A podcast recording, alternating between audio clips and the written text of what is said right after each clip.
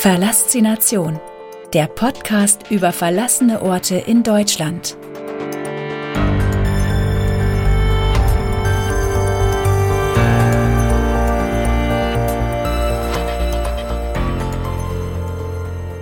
Alte Schraubenfabrik, Bauschutt und ein großes Publikum.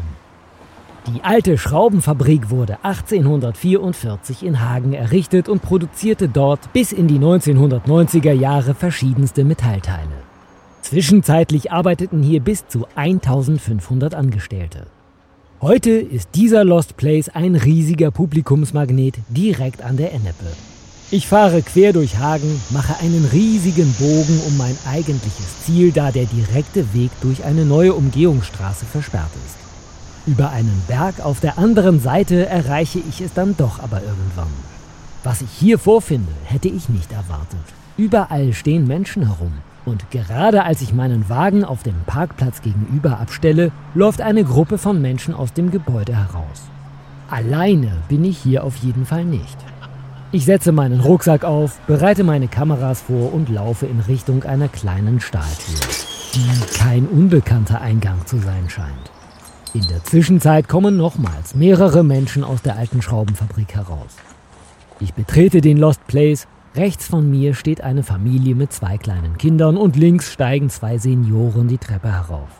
So etwas habe ich noch nie erlebt. Neben der Schraubenfabrik hat gerade eine neue Umgehungsstraße eröffnet und vielleicht ist genau die der Grund dafür, dass hier so viel los ist. Fotos und Videos aufzunehmen ist nicht gerade einfach, wenn einem ständig jemand ins Bild läuft.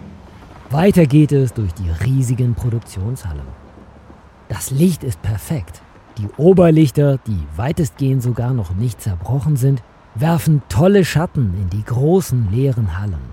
Durch etwas, das mal eine Tür darstellen sollte, gelangt man wieder nach draußen. Ich stehe nun auf einer Art Terrasse. Unter mir fließt ein Fluss. Eigentlich ist es super schön hier. Nur die vielen Menschen stören. Egal wo ich hinlaufe, überall stehen weitere Menschen herum. Durch ein Treppenhaus gelange ich in die oberen Etagen. Diese sind genauso aufgebaut wie das Erdgeschoss. Allerdings muss man hier darauf achten, dass man nicht einfach wieder nach unten fällt. Denn hier und da sind Schächte in den sonst sehr soliden Betonboden eingelassen. Ich sehe ein paar kleine Kinder, die hier ganz unbekümmert herumlaufen. Das sorgt dann doch direkt für ein sehr ungutes Gefühl. Hier sollte man keine Kinder spielen lassen. Durch die Löcher im Boden geht es an einigen Stellen mehr als 10 Meter weit nach unten. In einem Teil des roten Backsteingebäudes entdecke ich einen Bereich, der wohl noch vor kurzem eine Wohnung gewesen sein muss. Die Wände sind tapeziert und das Wohnzimmer noch gut zu erkennen. Es muss seltsam sein, alleine in einem so großen alten Gebäude zu wohnen. Jetzt ist der Keller dran. Mit der Taschenlampe in der Hand geht es eine kleine Treppe nach unten. Hier ist es stockdunkel und schnell stelle ich fest, dass ich hier nicht weiterkomme. Nach einigen Stufen wartet Wasser auf mich. Der Keller scheint komplett vollgelaufen zu sein. Durch den Schein der Taschenlampen kann man im Wasser irgendwelche Gegenstände erahnen. Schade. Hier hätte man bestimmt noch ein paar Entdeckungen machen können.